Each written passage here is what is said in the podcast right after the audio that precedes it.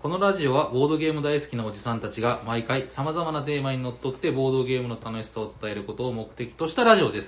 はい、おはようございま。おはようございます喋ってるのはヤコウと、T 斎藤と、す。サニバタイラです。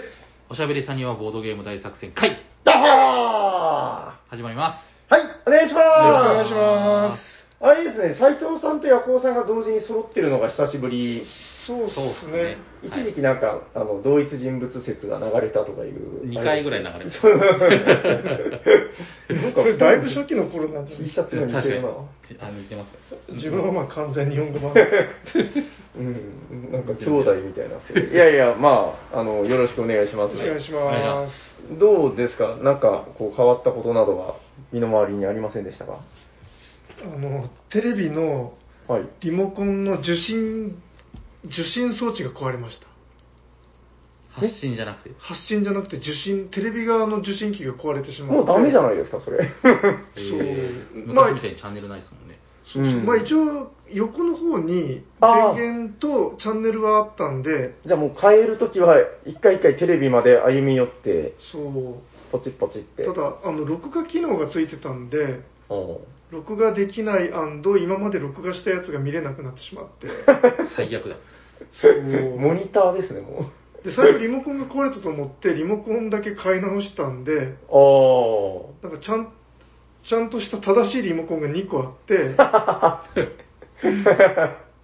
っちも使い物にならないっあ。てやっぱ二丁拳銃みたいにこう、パンパンパンパンみたいな。そうそうだけど本当あのそこ以外は何の不満もなかったんでおもう今すごい。い買い替えるか買い替えないで我慢するか悩んでますねテレビって、僕詳しくないですけど、なんか今、5K になるとかなんとか、あれどうなんですか？こう、世の中は 5K になるんですか？5K っていうのは聞いたことないえ、え、知らないです ?4K ってありますよね。8K じゃないですか。8K?5K って何 5K って何ですかえ、ないですっけ？いや、まあ、よ 4K とかありますよね。4の次は5だ。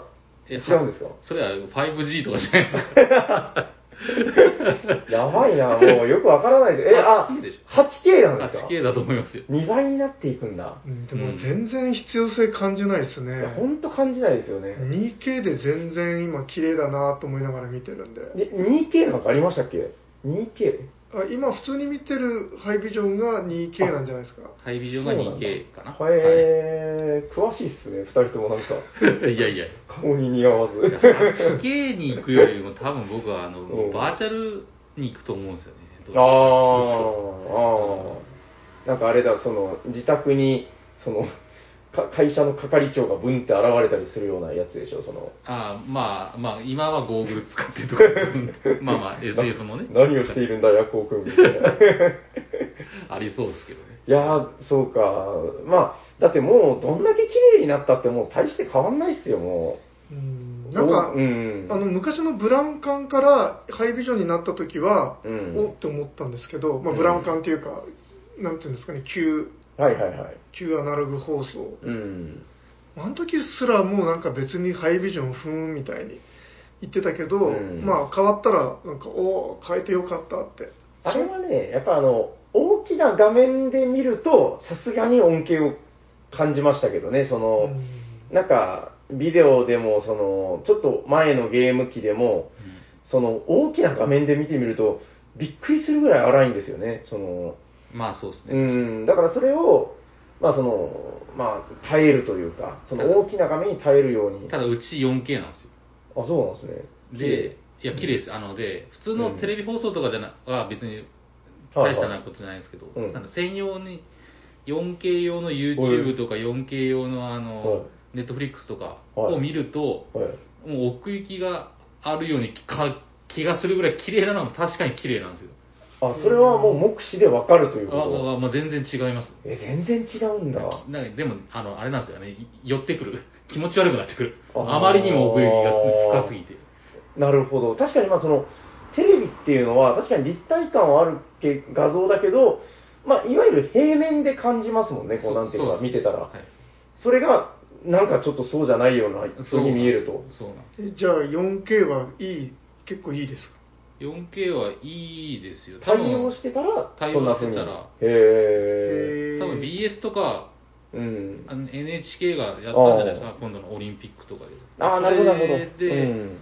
まあ、見てる人はすごいと思ったんじゃないですかね、多分。あれじゃないですか、あの、ナショナルジオグラフィックスとかすごいんじゃないですか、こう。あの、え、わかんないですかあの、なんか、いろんな、え、で、知らん、二人とも知らいないやいや、それそれは知ってるけど、それは知ってるけどああいうのとかを、北極熊がトドを取るシーンとかを、その、ものすごい、わあ北極熊の毛は実は透明なのです、みたいな、なんかそういうシーンとかを 4K で見たらすごいんじゃないですかね。ああ、でもそこってどうなんだろうな今その 4K の良さっていうのを全然知らない状態ではいはいはい、今満足してるわけですよ。うん。そこで 4K の凄さを知るってことは逆に今の 2K のヘボさを知るってことになるわけじゃない？まあまあまあまあ。まあまあ。うーん、だから携帯電話とかも大きな画面に一回したらもうなんか戻れないっていう話もあって、うんどっちが幸せなのかなそう、もうね、十分ではあるんですよ。必要十分ではあるんで、いらないっちゃいらないんですけどね。うんまあ、そんな我々に今日もあの、ハッシュタグおしゃさにが 届いていますよ。すごい流れ。4K がわからないおじさんと 4K がわかるおじさん一人に。えっと、今日いただいてるのいくつかね、事前に選んでおきましたよ。えー、おしゃさにネーム、まーさんいただいております。ありがとうございあます。りがとうございます。えー、おしゃさに第272回拝聴僕たちの大好きなに続いたのは、えー、いつものテラミではなく、まさかのテラフォこっちも2回目3回目と続けてほしい。テラフォーミングマーズは盤面が綺麗なところが特に好きですということで、ハッシュタグおしゃさにいただいております。まーさん、ありがとうございます。ありがとうございます。えー、テラフォ回撮りましてね。あ、ヤホーさん確か欠席だったんですよね。そうなんですねヤ。コウさんも話そうって言ってたけど、どうですか？なんか今話すなら、俺のテラフォの熱いところはここだみたいな。最近やってないですね、テラフォあれ最近やって、あ、一緒にやってないかなー。やってないんですよね。そうかもえやりたいけど。そう、逆に僕、一時期全然してなかったけど、はい最近なんか誘われてちょろちょろっとやって、ああ、そうなんですね。うーん。なんかね、最近あれなんですよ、勝っちゃうんですよ、テラフォで。お、素晴らしいちょ。っとなんか好きになっちゃったかもしれない。なんか面白いっすよ。うん自分もこの間ルール読みましたよ。はいはいはいはい。一応持ってるんで。拡張は買ってないんでしたかね。はい。うん。最近なんか拡張セットをちょっとずつ遊び始めてて、うん。ん、この間はヴィーナスネクスト、金星と、はい。えーコロニーズと、まあ、それぞれやって、うーん、まあ、基本で十分だなとは思うんですけど、やっぱそれなりにこう入れたことでの、おお、こんなの出るんだっていうワクワク感が様々ありまして、うん、この辺はちょっとだからまた、次こそはヤコウさんも交えて、そうですね。うんはい拡張についての第2回、第3回、そして斉藤さんが遊んでからの斉藤とテラフォっていう回を、なんか斉藤入りテラフォ。斉藤入りテラフォ、こんなに楽しい。人はなぜあの火星を開拓するんですかねみたいな。開拓なんかしなくていいのにって言い出して、いやいや 一応火星年代記ははあの持ってます。あ、何ですかそれ？あえっ、と、有名な小説となんか映像があるんですけど、テレビ映画みたいなやつが。なんかだいぶ前に話してましたね、それね。えははじゃあ、それはちょっとあの、斎藤とテラフォの回までに、こう、いろいろ考えておいていただいてえ、はい。まず一回遊びましょう、とりあえず。そうっすね。はい、ということで、えー、まーさん、ありがとうございます。ありがとうございます。えー、それでは、お二つ目、そうだな、ハッシュタグおしゃさに、こちら行ってみましょう。えー、しゅん、あっと、ぼ育てさん、ありがとうございあまりがとうございます。す。えー、人狼ゲーム事情の回、拝聴えー、自分もなんとなく人狼は避けていた人なので、えー、273回の配信はぶっ刺さったということで、えー、へっぽこなプレイをみんなで笑い合うような人狼をやりたいですという感じで、えー、しゅん、あっと、ぼ育てさん、ありがとうございます。ありがとうございます。ありがとうございます。これ、あれですよ、あの、斎藤入り人狼の話ですよ。聞きました。聞いたんですね。あれ、本当だから斎藤さんいればもっといろいろ生の声が聞けたんですけどね。どどうでした？なんかこう、話されてるの聞いて。いや、いろいろ好き勝手話してる。いや、でもあれ、結構、だからもう本当その、は配信でも言ってたんだけど、収録でも、その、人狼って苦手っていう人が絶対一定数いるんですけど、はいはい。なんか、その人たちに、本当あの人狼を見せてあげたかったな、みたいな。うん。うん。そのあの、なんか、結構自分がキーになって、はいはい。よくわかんないって言って負けちゃった回があって、で、あの、モーリー君が、はいはい。どうやって、あの場でどうやって、なんか立ち振る舞えば勝てたんだって、なんかすごい悩み始めてて、ちょっと申し訳なかった。いや、だからね、なんかそういうところも含めて、だからみんな失敗して、あーってなるんだけど、それが楽しかったんですよね、結構ね。うーん、いやー、なんかね、ちょっとだから人狼ゲームってそういうマイナスの側面で語られることも多いけど、いやー、面白かったなっていうのを、まあ、存分に話せたのかなっていう。そうですね、なんか久しぶりにやったら、なんか、あこんなに面白かったんだっていうのがありましたよね。うん、そっか、ヤコウさん参加してなかったんですもん僕ね。は参加してないですよね。いやめっちゃなんか面白かったですね。なんかやっぱあの、うん結構夢中になってや遊んだゲームを久しぶりにまたみんなでやると面白いっていうのがうん普通にあるんじゃないですかね。そうですね人。狼に限らず。まあまあまあまあ、確かに。うーん、ちょっとまた今度じゃあ、あの、夜行入り人狼、はい。斎藤崖みたいな、こう、なんか、ちょっとあの、全部乗せみたいな感じでやりましょうよ、今度。斉藤さん欠けてるけど全部載せ まあ、まあ、やりましょう、やりましょう。そうですねはい、はい、やりましょう。はい。親子丼みたいな感じで。はい、えー、じゃあ、あと一つぐらい、ハッシュタグおしゃさにを読まさせていただこうかな。あれおかしいな、なんか事前に選んでたお便りが全然見つからないぞ。おやえーっと、今日はなんかちょっとこう暇だったんで、先に、あれ？どこ行ったんだ、あの人。えーっとですね、あ、あったあった、はい。えーっと、おしゃさりネーム、大こと、カルメン D いただいております。ありがとうございありがとうます。ございます。はい、おしゃさりの D ですね。はい。えーっとですね、第270回拝聴えー、まさか、えー F&F、えーファイティングファンタジーですかね、えー F&F コレクションを紹介してくれるなんて、当時としては本を読んで漢字を覚えると言い訳しつつ、その実は勉強時間中にゲームができるという画期的な書籍だったのである、わら。そして斎藤少年の感想文が読みたい。ということで、えー、大子とカルメンディいただいております。ありがとうございありがとうまございます。でもあれ、す。はい。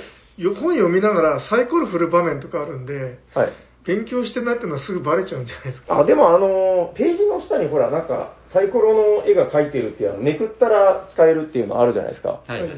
あれがあるので、まあサイコロは振らなくてもいいんですけど、あの、実はね、最近遊んだんですよ、実際に。おお。ーえっと、いろいろ悩んだんですけど、ヒフキさんをとりあえず。まず1から。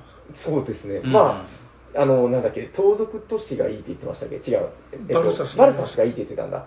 えっと、確かギヤマさんとかもなんかバルサスが面白かったとか言ってたんですけど、まあ、とりあえず、ヒフキさんを、うんあの、やってみて、自分もでもその順番がやっぱいいんじゃないかなと。そう。まずこう慣れたところで、うん。で、ゲームオーバーになったんですけど、はいひとまず。えーっと、まあちょっと詳しくはまた遊び終わってからとか、なんか、あれが面白かったっていう話はできたらいいなと思うんですけど、うんあの、とりあえず今ほら、ページをめくったら、その、ページの下にサイコロの絵が描いてて、はい。振らなくてもいけますよっていうシステムの話が出たじゃないですか。はい。ちょっとこれについて僕若干物申したいんですけど、おう。なんか、あれの出目が高いような気がして。なんか、なんかね、えっと、とりあえず、僕専用のサイコロを準備して2個。はいはい。まあ、6D2 ってやつですよ。はい6面体を2つ。で、えー敵のロールがあるじゃないですか、その。はい。敵と戦うときに、ちょっとその、サイコロ4個準備できなかったんで、その時。はいはいはい。えっと、敵の、えーロールは本でやったんですよ。うんパラッパッ止めて、はいはい。で、空いたところに書いてるダイスの合計値。で、自分のダイスは、その、自分の愛するマイダイスを振って、カンってやって、やって、で、まあ、ダイスは当然結構いろんな目が出るんですけど、なんか敵の、その、ページめくって出した目がめちゃくちゃ高いんですよ、いつ見ても。あれ、おかしいなと思って、止めやすいところがあるんじゃないですか。多分癖がついてるとか、うん。そういう問題もあると思うんですけど、なんかどうも高くて、たまたまですよ。たまたまかな。あれ、本当に均等なのかな。い。や、で、その、あ、これやばい、死んじゃうと思って、はい。あの、途中で、あの、どっちもダイスロールで実際に振るっていうのに変えたら、まあなんかちょっと普通の確率になってきて、はいあれちょっとだから危険ですよ。本の癖とかで、アプリじゃダメだったんですか？ちなアプリでやってもよかったあそうですねはいうん。いやでもなんかちょっと全部アナログでやりたい気持ちもああるじまあまあまあ、ゃないですか。確かにそうです。あこれ本の下に書いてる、これもすごくゲームブックっぽくていいと思ってうん使ってみたんですけど、ちょっと僕の持ってる本の癖的には、なんか高い出目ばっかりめくれるっていう、なるほど。ゴブリンとかに殺されそうになって、ああ、はい。銃とかばっか出すんですよ。最悪。いやーやめてやめてみたいな感じで。そうそう、でも、やっぱ面白いですね、あれ。うんなんか、最終的には迷宮でちょっと迷子になって死んだっていう。いやー、ちょっとまずクリアしてからいろいろ喋りたいな。はい、ということで、えー、おしゃさりの D、ファイティングファンタジーコレクション。D も買ったのかな？どうなんだろう？ちょっとまた、あのー終わったりとか、ちょっと遊び終わってからいろいろ喋れたらいいかなと思います。はい。どうでしょう？とりあえず、えー、今日も3通ほど、ハッシュタグおしゃさんにご紹介させていただきましたけど、はい。はい。そろそろ。はい。じゃあ本編に行きましょうか。か。はい。じゃあ本日のテーマは何ですか、斉藤さ本日のテーマはこちらです。テレステン。積み木とボードゲーム。イエーイイエーイだんだんだんだんだんだん。ちょっとまた、瞑想会の匂いがするなとか思ってませんか？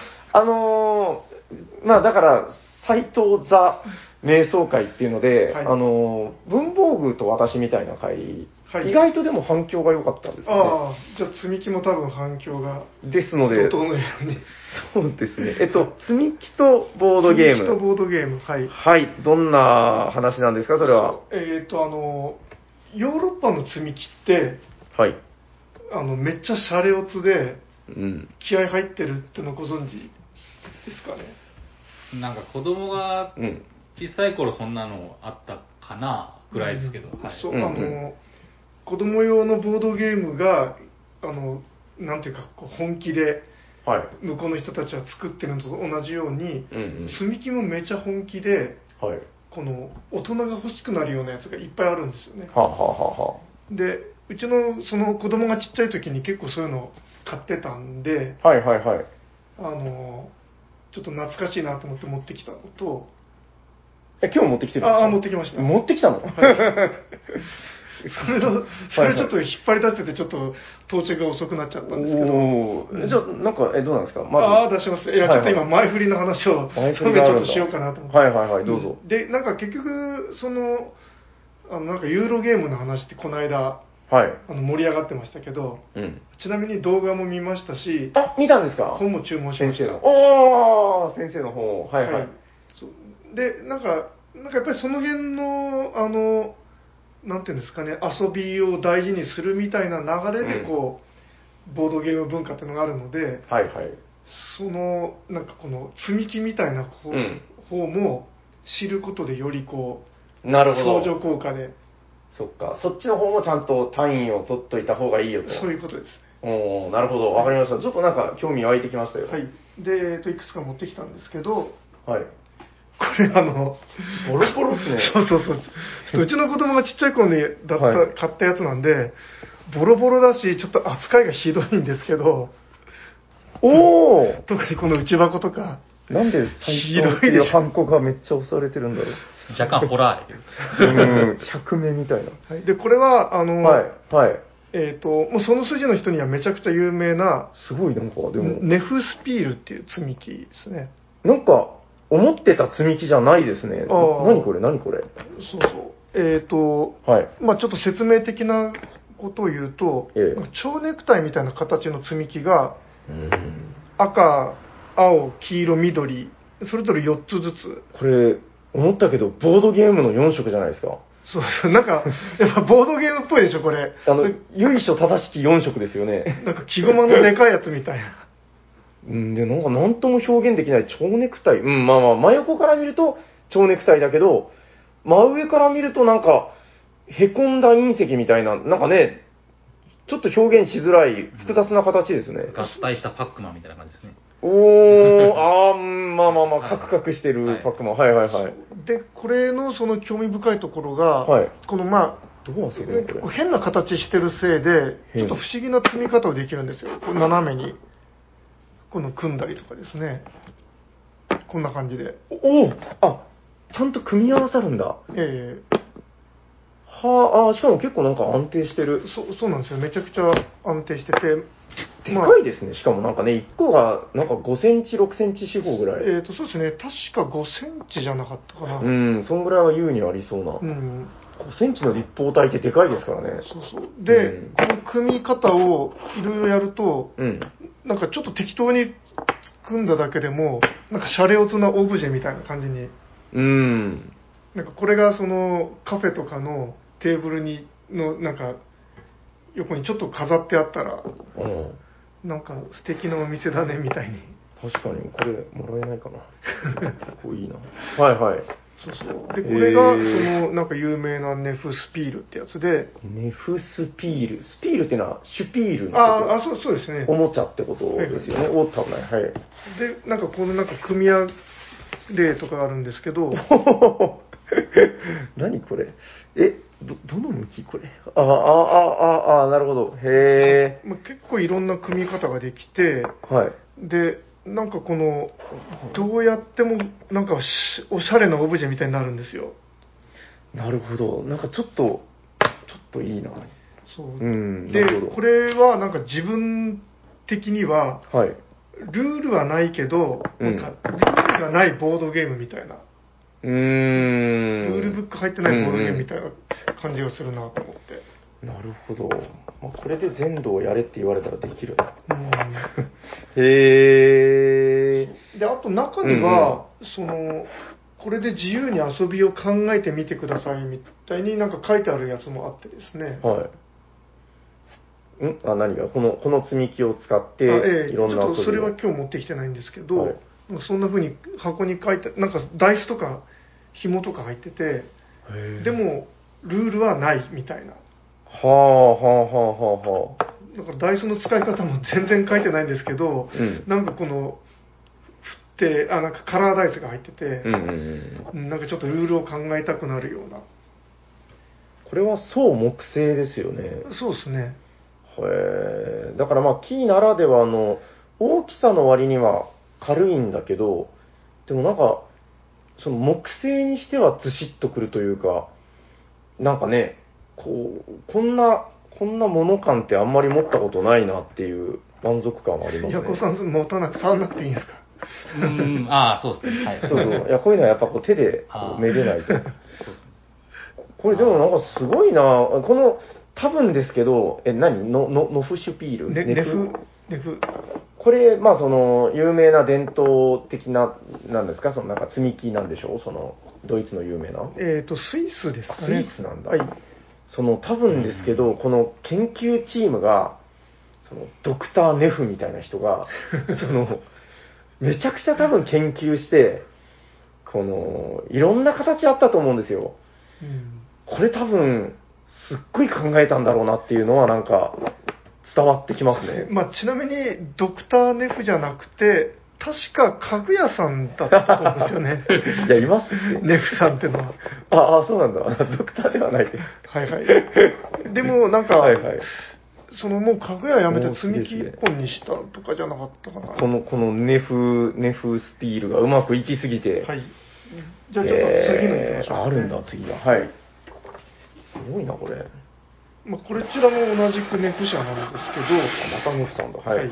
あ、こっちより先こっちにしようかな。あなんかあるんですね、それも。へえ、これいいな。それはくれるっていうなら欲しい。ネフ社の、はい同じくネフ社のセラってやつで、シリーズがあるんですね。うん。これがまたあめっちゃいい色超絶シャレオツなんですよ。なんか確かになんか子供向けじゃない感あるな、これ。うわ、めっちゃいい、これ。でしょでしょおー、これ、これくれないかな。そうで、これへを、まあ、その遊び方ないんですけど、はい。なんか適当にいじっただけで、なんかすごいなんかあの、エヴァンゲリオンに出てきそうですね、この。確かに。こんなやついましたよね。なんか哲学的なこの形に変わっていくわけですよ。進化となんか何かみたいなね、なんか、そうそう、えなんか何これ生物の起源みたいな。大きさの違う L 字型の立方体っていうんですかね、なんか、がたくさん入っている。そうですね、なんか四角の、うんなんていうんですかね、その三面だけある、難しいですね、こものがれ。表現しにくい。うん、で、ドラマのセットみたいな。うーん、確かに確かに。で、そのちょっとずつ大きさが違うやつが、1、2、3、4、5、6、7、8、9個あって、最後の1個はもう、ただの四角、サイコロみたいな四角。完全な立方体ですね。で、これがちょっとずつこう色合いがグラデーションで変わっていって、大きいほど濃ゆいみたいな。そうですね。ちなみにこれ、やっぱこう、こうするとただの四角になったりもして、おー、だから何って感じですけど、いいですね、これ。うん。へー。まずいな、またなんかこう、僕の積み木を集めないといけない。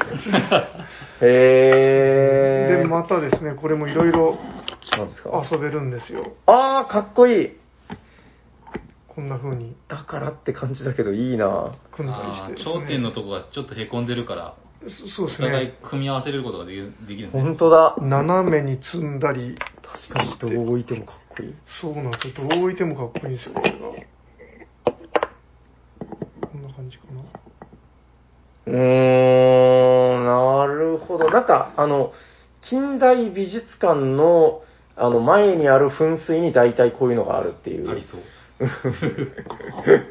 ちょ、ちょっとこう、そうですね、それっぽい美術館にはこういうのが置いてますね。そうへーなんかその、ただ、なんとなくこれをなら、こんな風に綺麗に並べるだけでも、天才になった気分が味わえる。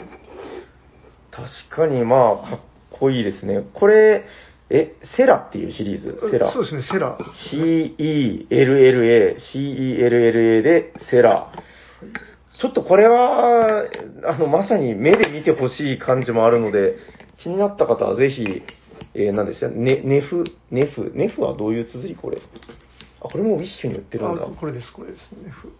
NE、なんていうんですか、これ？NAEF。NAEF が正しい。ああ、そうですね。NAEF でネフ。ネフのセラ。で、もうもう一丁いきますまだあるんだ。こはい。れこれもちょっとセラと似てるんですけど、キュービックってやつで、色が違うだけでは？あ、違う違う、違うんですよ。パッと見は、その、もうちょっとこの四角が粗い、同じようなものに見えるんですけど、どういう作りなんだ、これ。不思議な作りをしてるんです何これ、何これ？これ元に戻せなくなるやつじゃないですか。ビリオンってなんか、え、何、何何やってるんですか、これ？え、んまあちょっと、試しにちょっとずらしてみたんですけど、おお？あーあ、何これ？もうなんか言葉で説明できない形になってきた、そうですね、これはちょっと言葉で 説明するのが難しいんですけど、直方体を組み合わせて作ったメビウスの輪みたいな、うん。なんかそういう趣ですよね、そうなんかね。全部合体すると、ただのでかい、この立方体になるんですけど。バラバラにすると、なんていうんですかね、その、確かにメビウスの輪みたいなやつが3つと、サイコロみたいなやつが4つと、はへあとなんかこう謎のやつが3つっていう。ーこれもネフ？あ、そうですね。ネフ、キュービ、キュービキュービックスキュービックス。かっこいいな、これ。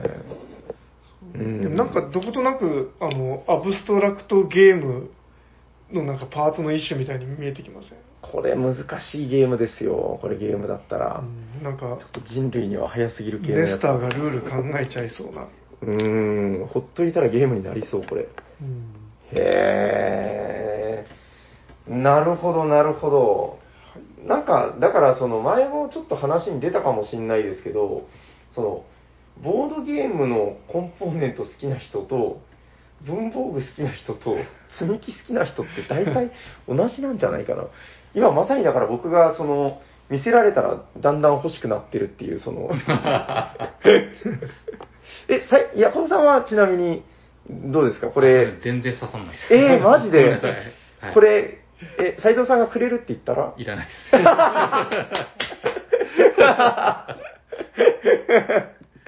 マジで？これ、え、これ僕、斎藤さんがもしくれるって言ったら僕は結構喜んでもらいますよマジ。ですか？うん。えいや、確かに、もらってどうするのって言われたら、うーんって感じですけど、いや、これいいなぁ。ちょっと、え、これちなみにおいくらぐらいするんですか？これはですねお、高いんでしょ、やっぱ。そうですね、自分が買った時は、はい。1万、はえ、この1セットがいそうですね、1万5、ほほー。6千だったと思うん1です。万5、6千マジで？ですけど、はい。あの、なんかどんどんどんどん値上がりして、上がってるんですか？えー今いくらかな？2, 2万いくらかじゃないかなってえ、それはちょっとプレミア的な価値が、いやもう定価的に。あ、定価が上がってる。ええ。そのもうなんか、物価というか、ね、木製のこういうのが。へそれどころか他にもいろいろあるんですけー。ど何これ、かっこいい、どれも。ダイヤモンドのやつとかもう今確か45万ぐらいえ？ちょ、ちょっと待ってください。大体これぐらいの規模感なんですよね。あそうそうですねまあ言っちゃなんですけど、あの、木片が10個ぐらい入ってる。はいはいで、4、5万。はいちなみにこっちもですねはいはい。今確か1万7000ぐらいしたんじゃないかなと思ってたよりだいぶ高かった。そうそうそう。自分が買った時はもうちょっと安かったんで、これ1万2000ぐらいで買ったような記憶があるんですけど。1万2000か。はい。まあ、これ、まさに、あれですね、あの、輸入家具の値段感ですね、これは。うーん、いや、ボードゲーム高い高いって言うけど、ちょっとまたこの、積み起動はまた厳しいな、結構。うん、だからヨーロッパの木のおもちゃって、やっぱ結構高い。これでもどうなんですか？なんか、その、それこそ輸入家具の話とつながると思うんだけど、向こうではこんなに高くないわけでしょ当然ですけど。え、向こうでもやっぱ、これぐらいの価格帯で売られてるんですかね？あどうなんだろう。なんか、その、まあ、ちょっとこれ、途中から、なんかすごい、その近代美術みたいなものになってきたけどー、うんうんこの最初のネフシュピールとかっていうのは、ええまあ、まだなんかその子供に与えて遊ばせようという気持ちが透けて見えるというか、はいはい。すごい良さそうじゃないですか。こええのいろんな上層教育にっていう。で、ってなった時に、この子供に与えるもの、まあ確かに高価な積み木とかも見たことはあるけど、なんかちょっとその、うーん、一般家庭が子供に与えるってなった時に、ちょっと、ここまで出すのかなみたいな気はするんですよね。まあ確かにそれは若干ありますよね。完全に好き物ですよね、これ、買うの。いやだからこれも、うんこの最初のネフスピールに比べて、うんこっち綺麗じゃないですか。はい。あんまり傷ないのは、うん。子供にあのあんまり手荒に触らせてないっていう。なんて言ったらいいんだろう。なんか、ことわざにいろいろありそう。完全に大人のおもちゃですよね、これはだから。こっちは、もう子供にあの、ガンガン遊ばせたんで、結構傷だらけなんですけど、なんだろう。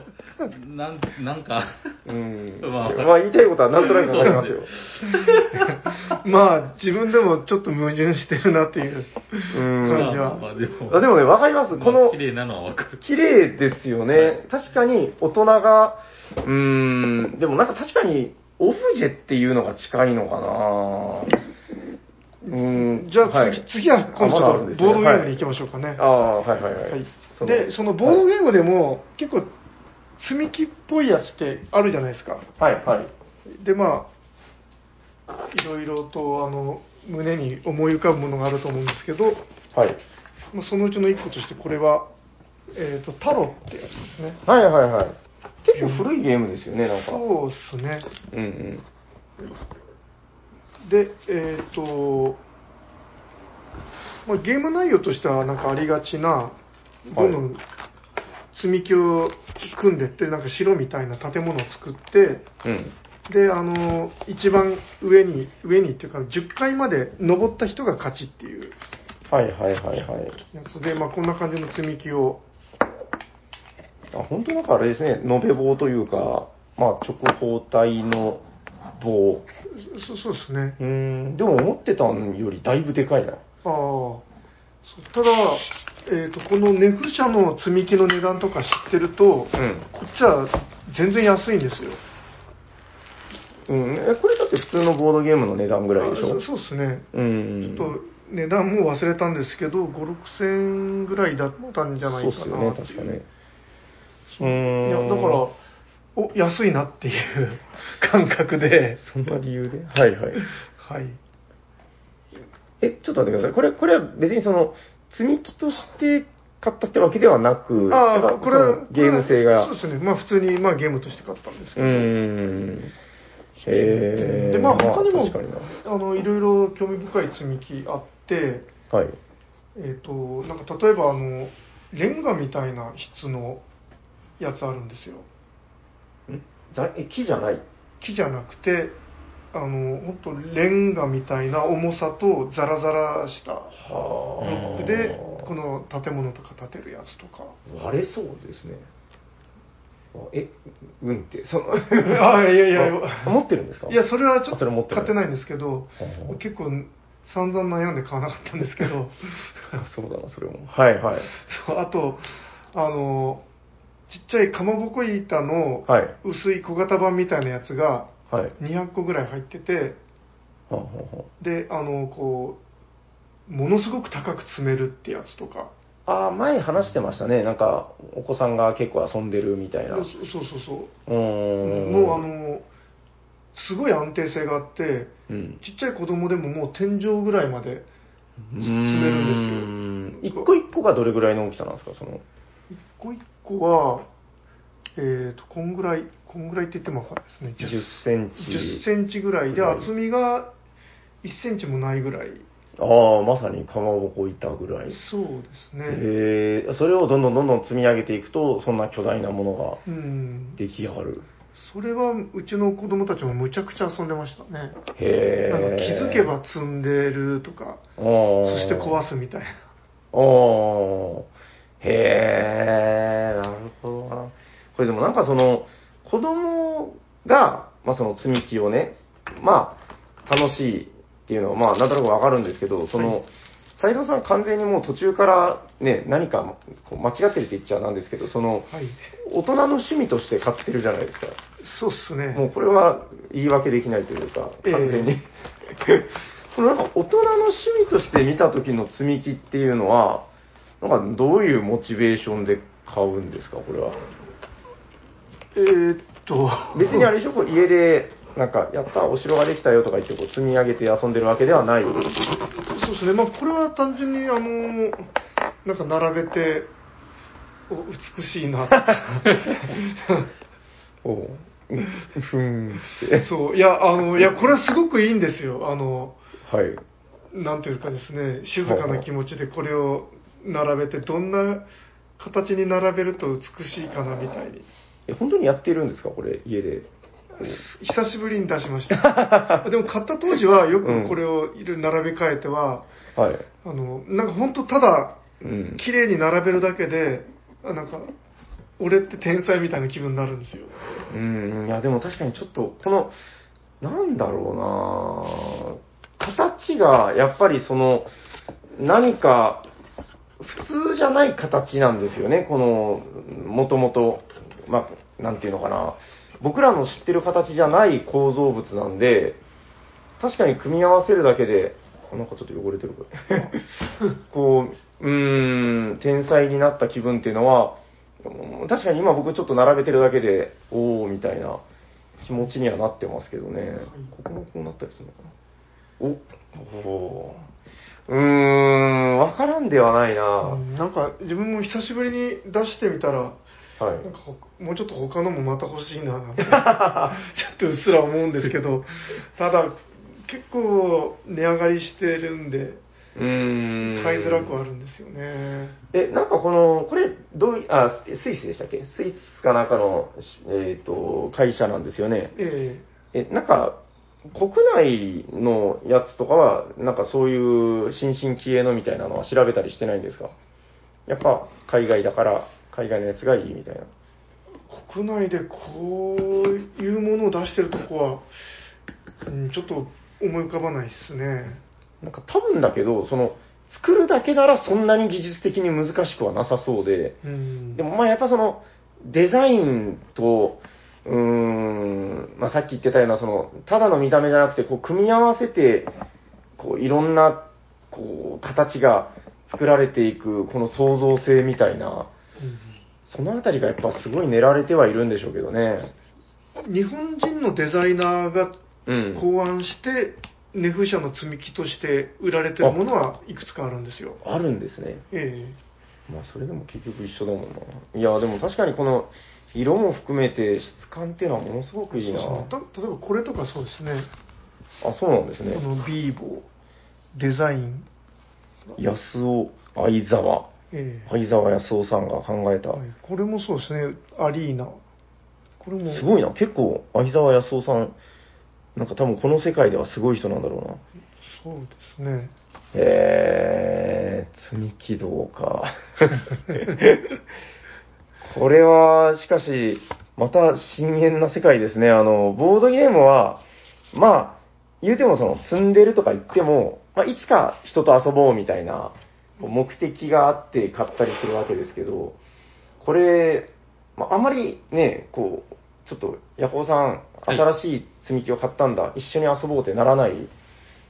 うん、まあ、ならないですね。ちょっと、え？ってなりますよね。なうんならないですうね。ん、だからこれは、なんか、どうなんだろう。やっぱ一人で遊ぶのが前提なのこれは例えば日曜の休みの朝にこれを出して、かな。はい。こうなんか熱いコーヒーを入れてうん一杯飲んではちょっと動かして うん あのサーシさんとか結構こういうのされてそうなイメージがあなんか、今されてるかどうか知らないけど、なんか多分気に入ると思いますよ。あの、サーシさんは気に入りそう。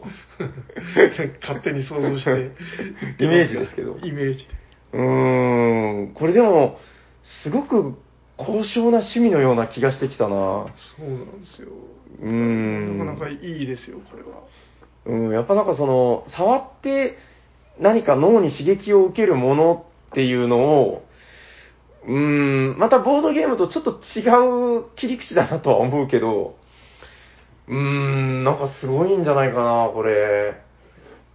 これ、やっぱすごいですね、ものとしてね。うん大きさとしては、だからまあ、こうまとめたら、それこそ10センチ四方ぐらいの立方体。何に近いですかね、大きさとしては。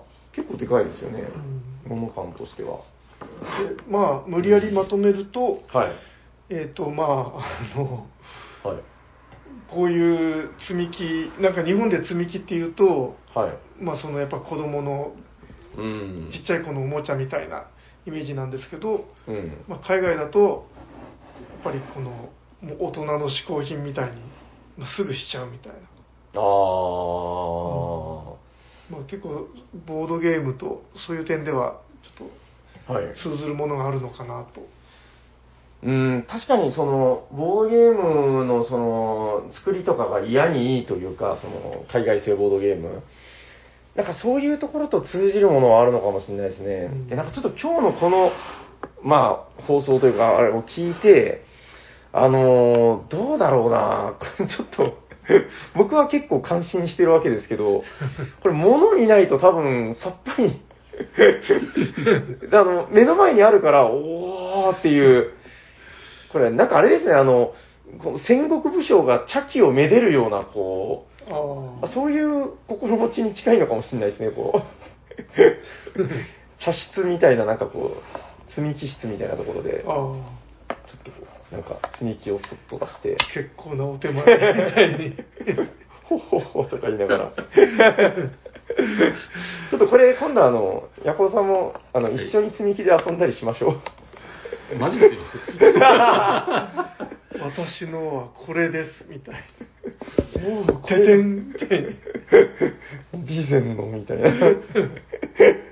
ああ、いやいいですか？なんかちょっと、どうなんだろう。皆さんに伝わったかどうかいまいちわかんないですけど、でも多分、一定数、ボードゲーム好きな人で刺さる人はいると思いますよ。うん、僕が今日紹介された中では、このなんかネフの、え、何でした？これ、えっと、セセラ。セラですね。うん、この青の、青い色の深い色から、この淡い色にグラデーションでっていう、これはすごい気に入りましたね。これちょっと、じゃあ、あの、次の誕生日これでお願いします。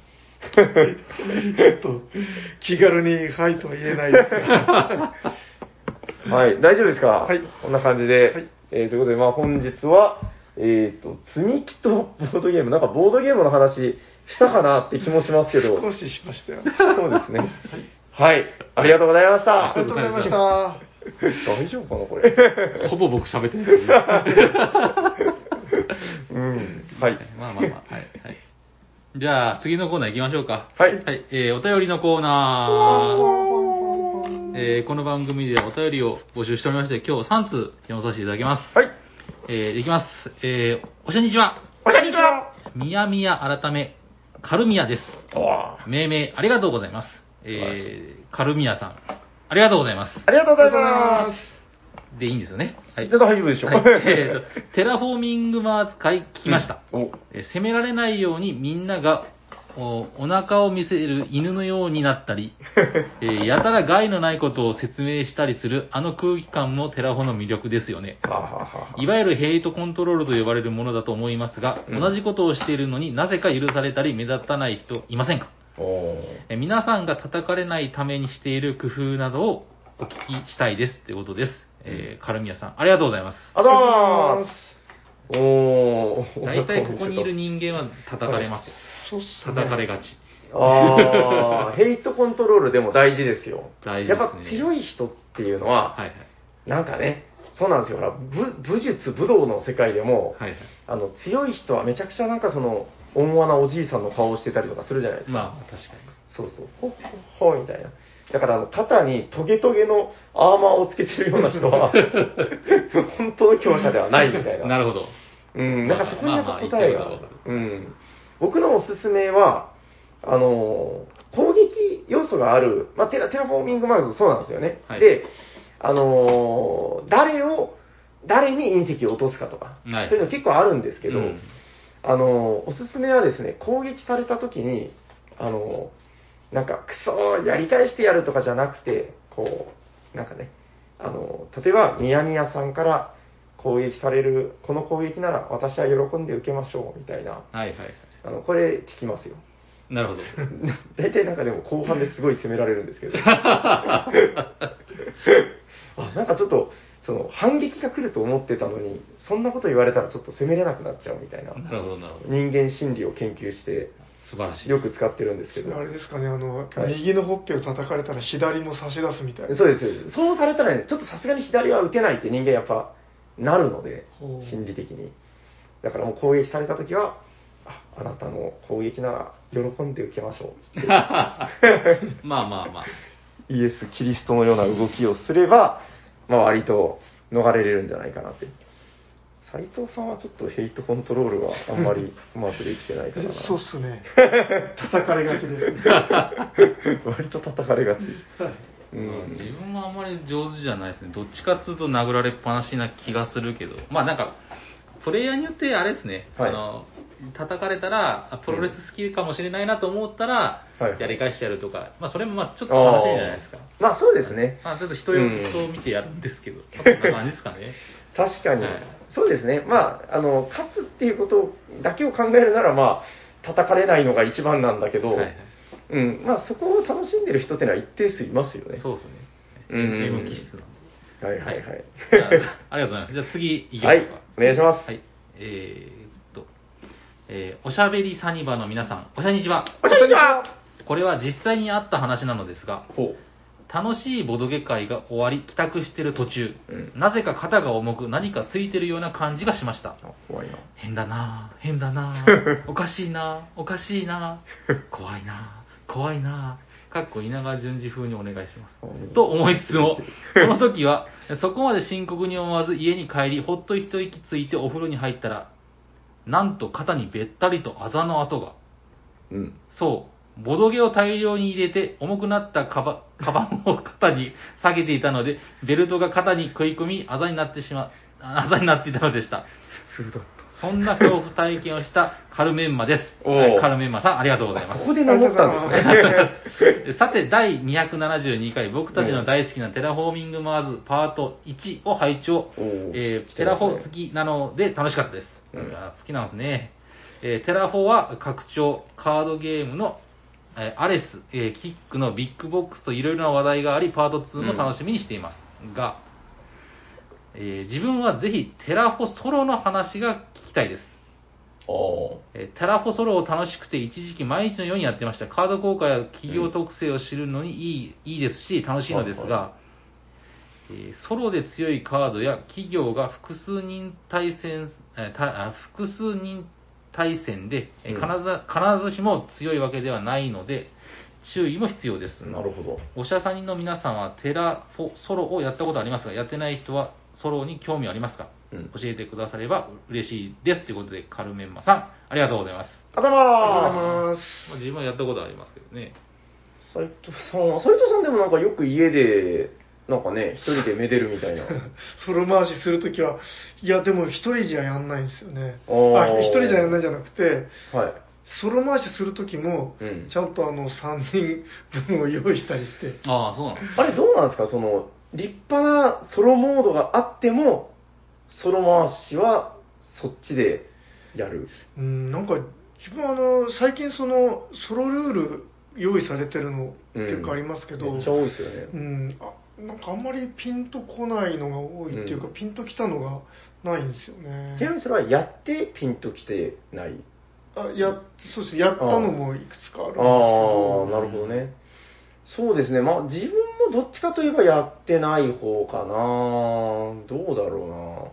でもテラフォのソロはいいってみんな言いますよね、なんかね。まあ面白いですけどうーね。ん。あのーまあやっぱりさすがにその対人でテラフォーできる回数っていうのはそれなりに限られるので、うんまあソロであのカードをもうすごいしゃぶり尽くすみたいな、はいはい。それはちょっと憧れはしますけどね。うんどうなんだろうなあのそんなことよりもあのなんか冒頭の名前を言うまでがめっちゃ長かったのが気になりましたけど、確かに。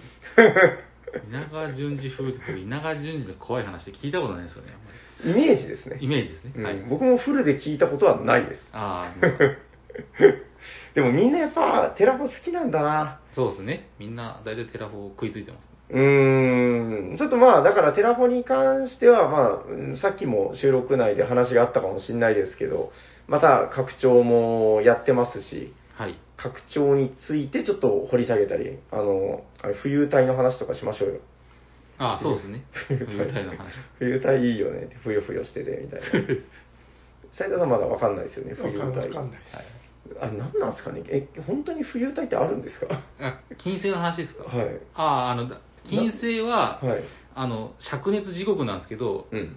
その、中空層に人間が住める温度の場所があるらしいんですよ。研究してる結果によると。へ地地表とかはもう、うん、三何300度とか、はいはい灼熱地獄ですけど、うん要はだんだん宇宙に近づくと熱が下がるじゃないですか。ー。なるほど、なるほど。だからそこがちょうど人間が住めるふ中空層が浮遊体として、もしかしたらそのお窒素とかが、のこの輪の、なんですか、ーうんうんうんうんシャボンみたいになってるんじゃないかとか、なんかそんな話があるみたいでそこを、だったら人間住めるんじゃないかっていう説があるらしいです。なるほど、そういう意味での浮遊体なんだ。だと思います。僕はそう思ってましへー。違うかもしれないでえ地表の方が温度が高いっていうのはなんでなんですかねた。あの、あれですよ、あの、にあの地球の温暖化と一緒ですよ。あの、要は、くガスが溜まあって、あの、熱が逃げないから、外に。地熱なんですかね。こうなんか、地地表が熱されてとかそういうこと？なんか、まあ、詳しい話はしないですけど、うん。入ってくる光の熱と、うん。出ていくひ光の熱が、出ていく方が少ないから、なんか、そう、うん中が熱いらしいですよ。確かに、まあ、これ、ヤコウさんに質問するコーナーではなさそうですね。そうですね。まあなんかどっか、まあなんかウィキペディアがなんかでチラッと見て、ああ、そうなんだって。でヤコウさんを問い詰めるのは違う気がします。酷な気がしますけど。えー、でも面白いな。まあ確かに、水金地下木だから、まあその、地球よりも近いんですよね、この太陽に。だから水星と金星って水星の方が太陽より近いけど、そえの水星の方が金、水星の方が涼しいんですよ、金星より。金星の方が暑いんですよ。金星が一番暑いんですよ、多分。えー、それ驚きですね。確かそれもウィキペディアでそんな書いてあった気がします。よく読んでますね、ウィキペディアを。多分その温熱効果ではい暑いらしいですよ。もうでもちょっとこれ以上掘り下げると、ちょっと、はいそうですね、ヤコウさんの僕僕がウィキペディア頭が知識が。溶けます。はい。ああ、うまいこと言ったところで。えー、そうですね。はいまたじゃあちょっとテラフォ会楽しみにしといてねぐらいの感じで。はい、ありがとうございます。最後、読みます。お願いします。えー皆さん、おしゃにちは、マキです。マキさん、ありがとうございます。ありがとうございます短くて助かります。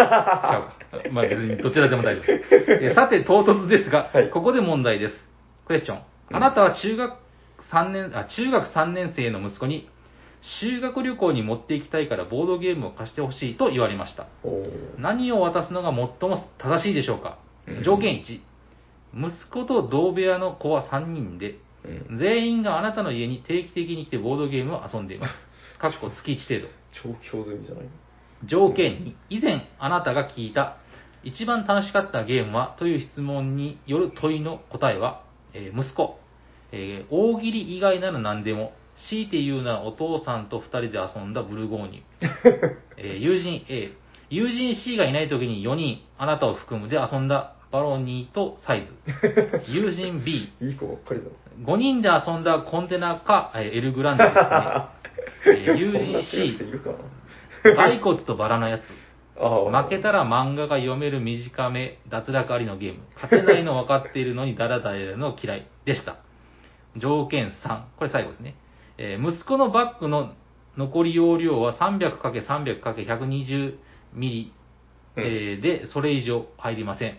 結構でかい。あ入るなら複数タイトルでもか。30まあ、大箱1個って感じかな。300、300、120。はいあそうですねははい。以上の点を踏まえた上で最もふさわしいものをあなたは、あなたの棚棚の中から答えよ。なお、この問題に明確な答えはなく、回答者全員の中で一番それっぽいものを正解とする。ということで、皆さんの意見を聞けたら幸いです。かっこ私に中3の息子はいません。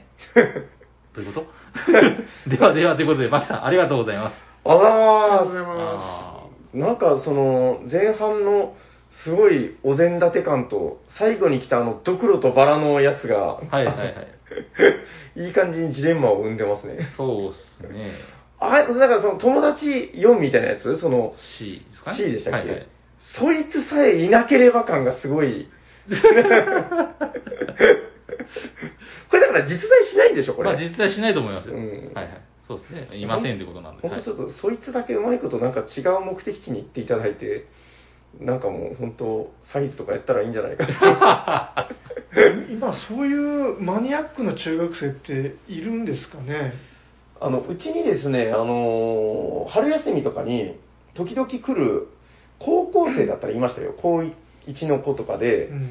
なんかね、もうその目が、もう本当その若い時のヤコウさんみたいな目をしてて、その、あの、なんだったかな、キャントストップについて目をキラキラさせながら語るみたいな。このキャントストップっていうゲームは、本当にいいゲームなんだよねとか言って、その、一緒に来てる友達たちに言ってるんですけど、はい。友達たちは、はーとか言って、僕の若い頃はそんな感じじゃなかったです。はい。すごいなんかユーロ小僧みたいな。いやー、あーいいね、君は、みたいな感じでこう見てたんですけど、うん。だからまあ、突然変異的にいるとは思うけど、こんなに調教済みの子が2人も3人もいたら、もうこれは偉いことですよ。まあ確かに。うん。なんか自分中学生の時って結構、マニアックで、はいそれぐらいのゲームなんかできてたきイメージがあるんですけど、はい。なんか実際にうちの息子とか見てるとうん。なんか全然あれそういう感じじゃないんでですねなんか多分ですけど、やればできるんだけど、子供っていうのは、別に年齢関係ないですからね、あんまり。うんその、まずそれに触れようと思うかどうか、それを楽しいと思うかどうかっていうところがでかい気がしますけどね。うんうーん、だからまあ、こういうその、同レベルで、友達グループで楽しめるグループがあったなら、もうそれはめちゃくちゃ楽しいでしょうけどね。うんこれでも僕思ったんですけど、こはいれ引っ掛け問題なんですよ。修学旅行でしょ。そうだから、ボードゲーム持っていけないんですよ。だから答えはトランプか UNO。あの、大体確か、ああいうのは OK でしたよね。そうっすね。これ引っ掛け問題。そっか。30センチかける30センチかける12とか言ってたけど、はい、言ってたけど、そこにはあ入れられないんですよ。パンツとかをいっぱい入れればいいんじゃないかと。そうっすね。そうっすね。ああ、確かにもうその30、30っていうのが大体あの、大箱の大きさですからね。なるほど、なるほこど。う大箱を持っていこうと思わせておいてみたいな。実はダメだと。わかりました。じゃあもうその、ちょっとパンツをたくさん入れるのももう限界があると思うんで、はいあの、もう、しょうがない。トランプ1個じゃちょっと持て余すっていうなら、あの、例の赤桐先生のトランプゲーム大全を、なるほど。辞書みたいなやつですね。ああ、いいっすね、いいっすね。あれを入れていきましょそうっすね。それがいいかな。それはどうかな。おっと。違う、違う答えがあるなら ぜひお聞かせ願いたう。いで。もあれでそのね、修学旅行の夜に研究しながらトランプゲームを遊んでたらもう大した大人になりますよ。すごいマニアックな小学 中学生。そうですね。ああ、まあそうですね。ちょっと全然求められている答えとはどうなんでしょうね。こう、沿っているのかどうなのか若干自信はないけど、はい。わかんじゃあないです。、ヤコウさんのはいトランプがファイナルアンサーで、か、うの。うので、はい。じゃあ、あの、はい。た試しにその自分が中学生ではいはい。修学旅行に持ってきたいボードゲーム、ああ、じゃあもうそれは、その先生に見つからない前提でですね。前提で。ええトランクが二重底になっていもうて。とにかく修学旅行はいでただ自分がやりたいやつは何かみたいな。ああ、でもですよ、やっぱり、その、オープン会に行くわけじゃないから、はい。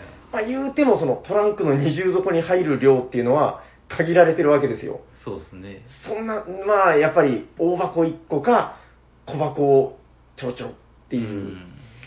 なんだろうな修学旅行でしょいやー、やっぱりだから、その、複数回プレイに耐えるゲームがいいでしょうね。うんうん一回やったらうもうはいっていうようなゲームじゃなくて、そういう意味ではやっぱり名作なんじゃないかなと僕は思うんですけどね。はいはい。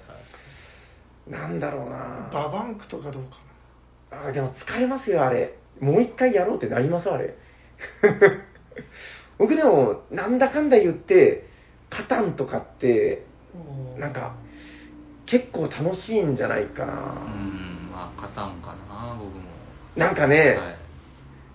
その、多分ですけど、その、最大公約数的に、クラスメートとかで、はい。知ってるやつも多そうなんですよ、それまでに。うん。そうカタンだったらまあやったことあるから、みたいな。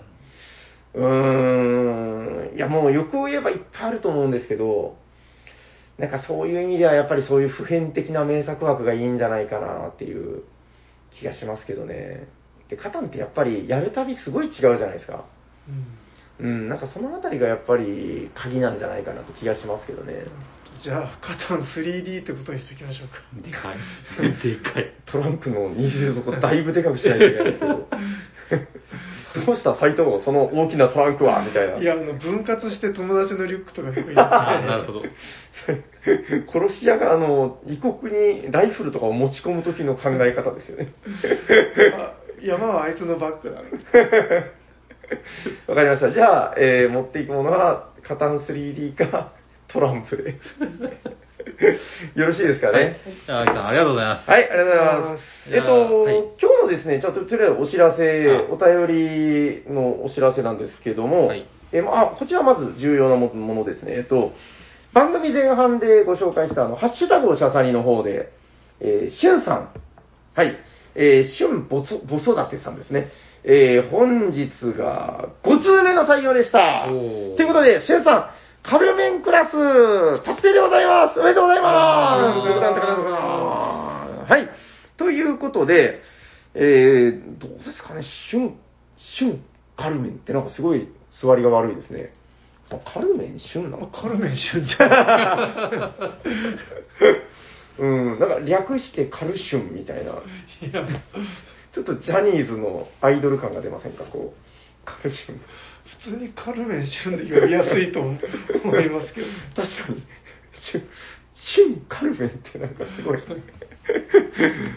ん、ということで、えっと、カルメンシュンで、えー、なんか、そうですね、あの、略し、略したいときはカルシュンで使っていただければいいかなと思います。ということで、カルメン俊、えー、おめでとうございありがとうごます。ざいます。えっと、一応中間報告なんですけど、えー本日採用させていただいた、えーカルメンマ、そしてカルメンマキがですね、えー同時に10通到達しております。はい。えっと、海鯛之助座カルメンに続いて、え3人今、あれですね、10通達成者が出てるってことで、うん。ちょっとどうなんですか？そろそろその15通のネクストクラスっていうのは、はい。まだあれですか？こう、15通達成者が出た瞬間に言いたいですか？それとも、こう、前情報として、そろそろ落としていくか。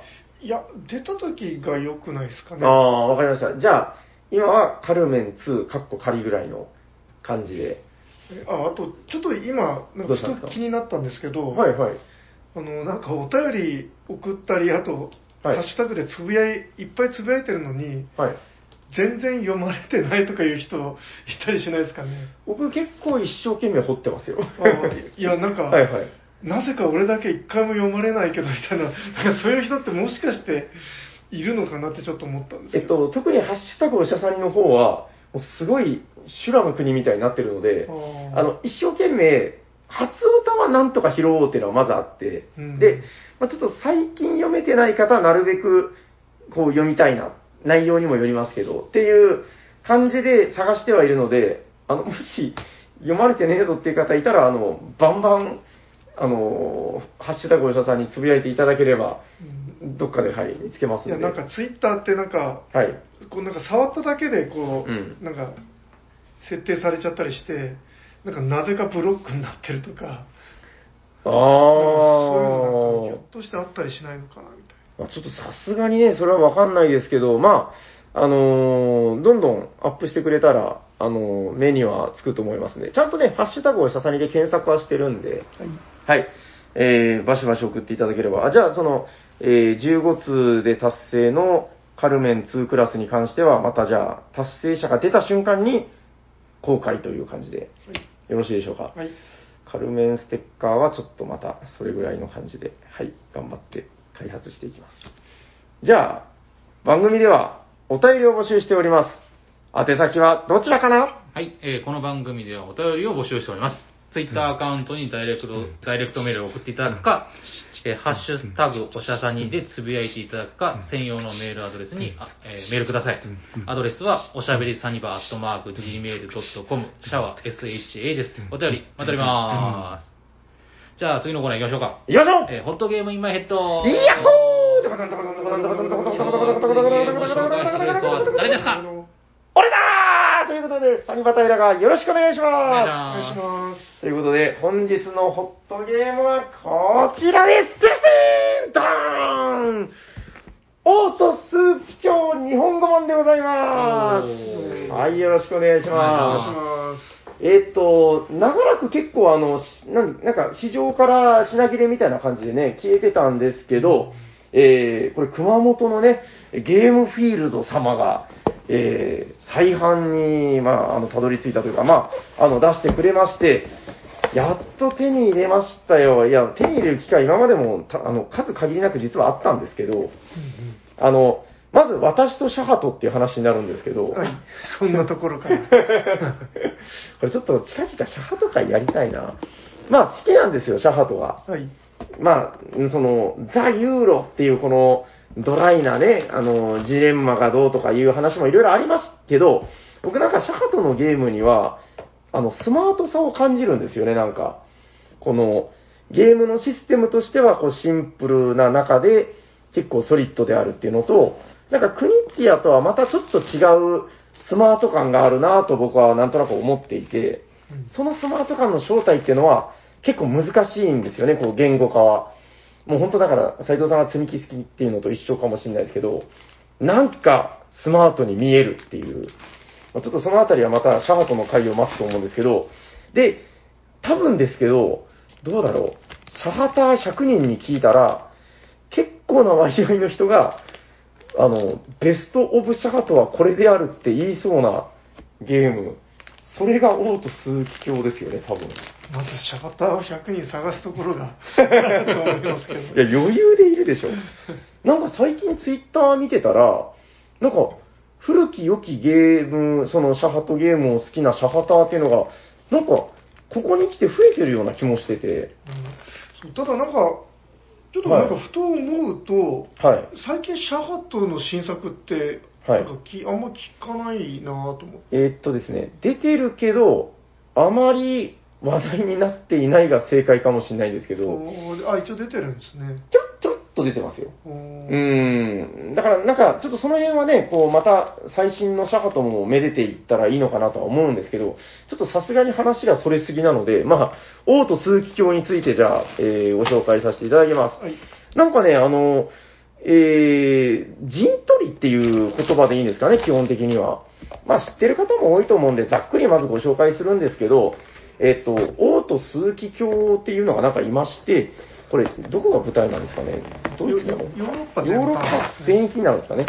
ヨーロッパ全域のいろんな国に、こう自分の建物を建てたり、えー数奇鏡を送り込むでしたかね？なんかそんな感じで、あの、二重構造の陣取りをしていくんですよね。でやることっていうのはめちゃくちゃシンプルで、その、場所カードっていうのをこう、色がついてるんで、カードを1枚使ったら、自分のえ家か数奇鏡をその色の土地に送り込めると。ただ、ここからがすごいなんかその、初めて遊んだ人には、はって結構言われがちなんですけど、得点システムがなんか、ちょっと変なんですよね。えっと、まず家は、その、マジョリティを取れば基本的にはいいと。その、この赤い国の中で一番たくさん建ててた人がホニャララ店で、2位の人がホニャララ店で、この辺もちょっと複雑なんですけど、で、数奇鏡がまたちょっと変わってて、数奇鏡もそのエリアでのトップをまず取らないといけないんだけど、トップを取った上で、隣のエリアでもトップを取ると、その2つのエリアが隣接しているところで点が入るっていう、なんか、難しいですよね、結構ね。うんこの、なんていうのかな、得点がこうやったら取れる。で、これがこうなるっていうのが、あの、ちょっと言い方は悪いですけど、若干なんか直感的じゃないようなイメージが僕の中にはあって、難しいなと思ってたんですけど、うんこれがですね、なんかその、あ実際に動かしてプレイすると、なるほど、シャハトって思わされる、やっぱりすごいなとは思ったんですよ。ちなみに僕がなるほどなと思ったのはチャイナの方なんですけど、うん斉藤さん、チャイナもオート数奇鏡も両方遊んでます？そうですね。違うもんですか、やっぱ？えっ、と、確かチャイナははいはい。中間決済がなかったじゃないですかね。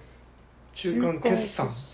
はいはいはい。えっ、ート数奇鏡は2回、同じこと2回やって、はいはいはい。でその途中で得点が入るんですけど、あ、そんなのあるんだ。チャ,、はいはい。チャイナはそこがなくて1回だけっていう。うーん。ああ、本当だ、中間決算って書いてる。なんか、オート数奇鏡、僕多分ね、あの、斎藤さんが、はるか昔に持ってきた時に、なんかやらせてもらって、ほげーっつって終わったような 記憶があるんで、でだいだいぶね昔の話ですよだいぶ昔です。で、それから時を経て、チャイナを何回か遊んで、あ、やっぱりこれはすごいぞっていう、なんかね、ちょっと話すといろいろ難しいんですけど、あの、特に痺れたのは、あの、えー数奇鏡を置ける個数っていうのが、なんか、その、縛りがあるんですよね。うんで、その縛りっていうのが、その、そのエリアに置かれてる、だから建物と数奇鏡って2つのた、まあ、コマがあるわけですけど、建物のトップの個数でしたかね。が、すごい難しいんですよ。この、そのエリアにおける数奇鏡コマの上限数になってて、建物を増やすと、数奇鏡コマを増やせるんですけど、建物を自分が増やすと、人がその数奇鏡コマを置いてきたりとかするんですよね。うんだからそのあたりの、もうすごいぐぬぬってなる仕組みっていうのが、このシンプルな中にも、なんか、こうシステムが二重三重に、こう、なんか渦巻いてるというか、で、お互いすごい関連してるんですよね。うん、だからちょっとそれが、なんとなくピーンと来た時に、あやっぱりこれは面白いぞと思って、で、まあ皆さん結構言われてることですけど、あの、アートワークが抜群にかっこいいんですよね、オート数奇鏡って。この日本語版の、割ともうみんな二言目にはこのロゴがいいっていう話をするんですけど、このロゴも含めてですけど、このトータルアートの美しさ。やっぱこれはね、ちょっと言っちゃ悪いですけど、ちょっとチャイナでは太刀打ちできない。ちょチャイナの悪口言ってるわけじゃないですけど、やっぱ圧倒的にかっこいいし、圧倒的にユーロですよね。うんそう、だからもうちょっとこのかっこよさっていうのを、こう、ちゃんと自分のコレクションに加えずして、何がショハターかみたいなことをちょっと数日前に、なんかちょっと眠たい目でなんか考えた時があって、で気づいたら、まあ頼んでいたみたいな。むしろチャイナが不思議な存在のような気もしますよね。うーん。ほぼ同じゲはいームで、うんうん。でもなんか舞台がチャイナっていう。あれなんか確か人数調整がいろいろ入ってたんじゃなかったかな。んなんか3人、4人、5人とかで、なんかちょっとマップがなんか調整入れてて、まあ、それがチャイナたるゆえんであるみたいな話を聞いたことがある気がするけど、えうーん。まあだからあいつはあいつで可愛い子なんですけど、やっぱ、まあその、僕の中でそのユーロゲーム好きだよってこう思った当初からの憧れみたいなのがすごいあったので、まあ、あの、まだ、さっきの中間決算を聞いて、へーって言ってるぐらいなんで、あの、王と数奇鏡をすごい遊ぶっていうフェーズにはまだ入ってないので、ちょっとこれからいっぱい遊ぼうかなと。ええあの、ちなみにこれはもう本当余談なんですけど、あの、イワリっていう、あの、あさらにもう一個リメイクされてるんですけあ。ど、僕、イワリもキックスターターでキックしてて、おーあ、今キッね。届くの街です。へえ。いや、なんかあの、もう一回、その、再販みたいな時にキックしたんですよやっぱり欲しいと思って。で、そしたら、その、イワリよりも先にオート数奇鏡が届いちゃったっていうことなんですけど、あじゃあ、同じゲームを3つ買ったわけですね。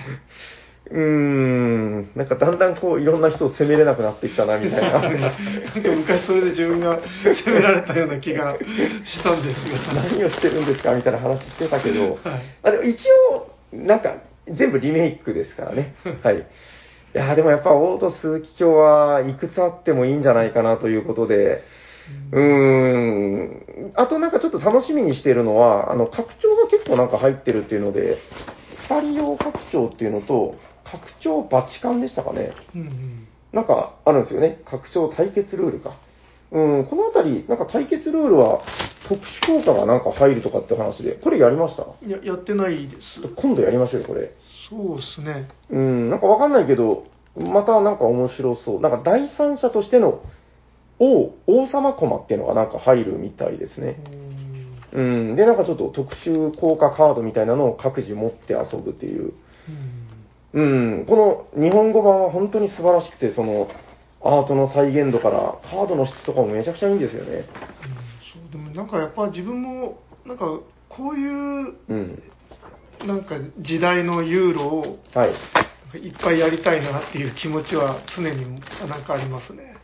そうですね。いや、だからもう今本当そのいろんな最新型のゲームっていうのは出てて、その、もちろんやっぱり進化はしてると思うんですけど、この、なんかね、この当時の、うーん、その、やっぱり、もう今や旧作って言っていいぐらいの作品だと思うんですけど、やっぱり失われない魅力っていうのはあると思うんですよね。なんか自分この間、うんあの空港ではいはいはい。空弁をちょっと物色してて、ん？弁当のことですか？あ弁当。空弁。うんまあ空港で売ってる駅弁みたいなやつですね。ああ、はいはいはいはい。そうでなんかあのえ駅弁ってはい。なんかその地域その地域の、うんなんか昔からあるあやつが結構あるじゃないですかあ、なるほどなるほど。なんかその今時じゃないはいはいはいはい。昔からあるやうーん。でああいうのがなんか空港だとなないんですよねあ、ああ、そうなんですね。へえ。だからなんかそのなんかマーケティング的にはい。なんか売れ筋っぽい感じの 弁当なんですよ。なんかどこどことなく自分目線で見ると。テラフォとかサイズみたいな お弁当ばっかり。ちょっと違うんですけど。はいはいはい。なうんで、なんかその駅弁みたいな、はいはいうんいいなんか今の人が考えたらこういうのは作らないだろうみたいな。うーん、なるほど。ちょっと分かってきたぞ。はいはいはい。まあ、例えば九州で有名なやつだと、あのあれです、オリオの柏飯っていう。ほうあ、なんか聞いたことあるな。これはじゃああれですね、次は駅弁とボードゲームっていう。いやちょっと、そっちの話膨らまないかもと思って今言ってるんですけど。ああ、でもなんとなくまあわかりますよ。そういうものの魅力も、まああるってことですよね、なんとなく。うんだから、オート鈴木京とか、うんどっちかというと、駅弁に近いうんっていうイメージがなんかあります。そうですね。ちょっとこれだからもう、くどくどシステムを説明すると、結構直感的じゃない、なんかその、理解が難しいものなんだけど、やっぱり遊べば間違いなく伝わってくる匠の技というか、うん、逆に言うと、これが分かるまでまず遊べっていう話なんでしょうね、多分。なんか、なんかそういう感じを受けるんですよ。その、すごい、とっつきにくいじゃないですか、この得点システムって、正直。えうん、そうでもないですか？な なんか、初回僕もなんかよくわかんなかったんですよねだからどうなるのみたいな。うん、だからなんかそれがちょっとこう、まずやっぱり何回も遊ぶことで見えてきてからが本当のなんか面白さなのかな、みたいなところも。うんただ、なんか、はいはいあの意外と忘れないですよ、これ。ああ、でも意外とまあそう言われればそうかもうん、なんかあの、うん結構、な。はいはい。今、いろんなあのゲームたくさんあるんで、はい。ルール忘れちゃうこと多いんですけど、うんうん。これとかはそんなに忘れない、1、2、3ルールみたいなやつでしょ？うん、だから、そうですね、なんなんなんでしょうね。うん。だからその、ルールがわかるっていうのと、それが直感的になんかプレイできるっていうのはまたちょっと別次元かなと思うんで、ちょっとこれを飽きるぐらい遊んでからまた、私とシャハトの会っていうのをできればいいかなと思います。はい。ということで、えー本日ご紹介したホットゲームは、オート数奇鏡日本語版でした。ありがとうございあます。りがとうございます。じゃあ、終わっていきますか。終わりましょう。喋り足りないことはないいや、ですかもう全く、どうしました？なんか、ちょっとあれですね、はい変にいつもとニニュアンスが。ああ、いえいえ。ちょっと僕は喋り足りなかったことが一個あったんで。あ、どうしたんですか？なんかいや、あの、はい積み木の話聞いてて、はいはいはい。思ったんですけど、うん。なんか、子供に戻れるなーって思ったんですよ。はいはい。っていうのも、うんうん子供だった経験があるから子供に戻れる。そのツールが積み木って考えたら、まあいいなとは思ったんですよね。